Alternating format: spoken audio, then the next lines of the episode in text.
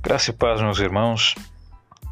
O apóstolo Paulo, na primeira carta aos Coríntios, capítulo 10, verso 31, nos diz assim: Portanto, quer comais, quer bebais, ou façais outra coisa qualquer, fazei tudo para a glória de Deus.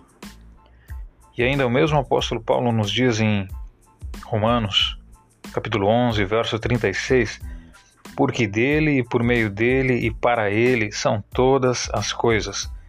A ele, pois, a glória eternamente.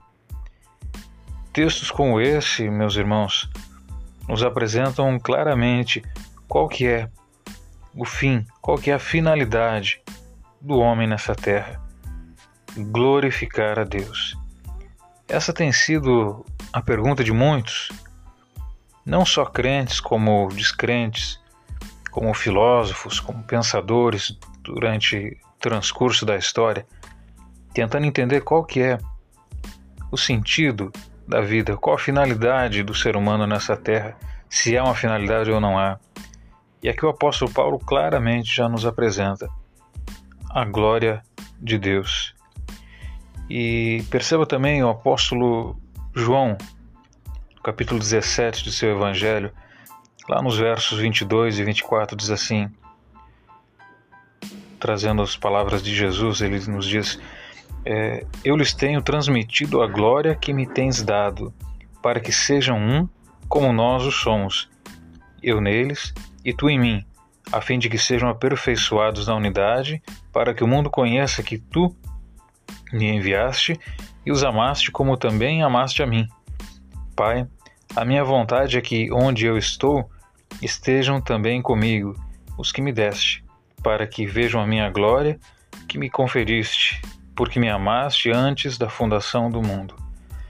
E ainda agora no Antigo Testamento, Salmo 73, versos 24 e até o 26, o salmista nos relata assim: Tu me guias com teu conselho e depois me recebes na glória. Quem mais tenho eu no céu?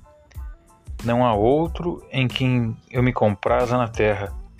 Ainda que a minha carne e o meu coração desfaleçam, Deus é a fortaleza do meu coração, a minha herança para sempre. Perceba, meus queridos, que tudo gira em torno da glória do Senhor.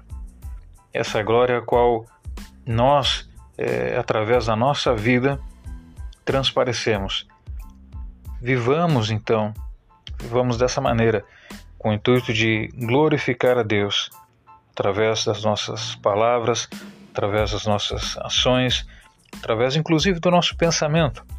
Tudo aquilo que fazemos seja feito então para a glória do Senhor. Tenha um ótimo dia e que Deus te abençoe.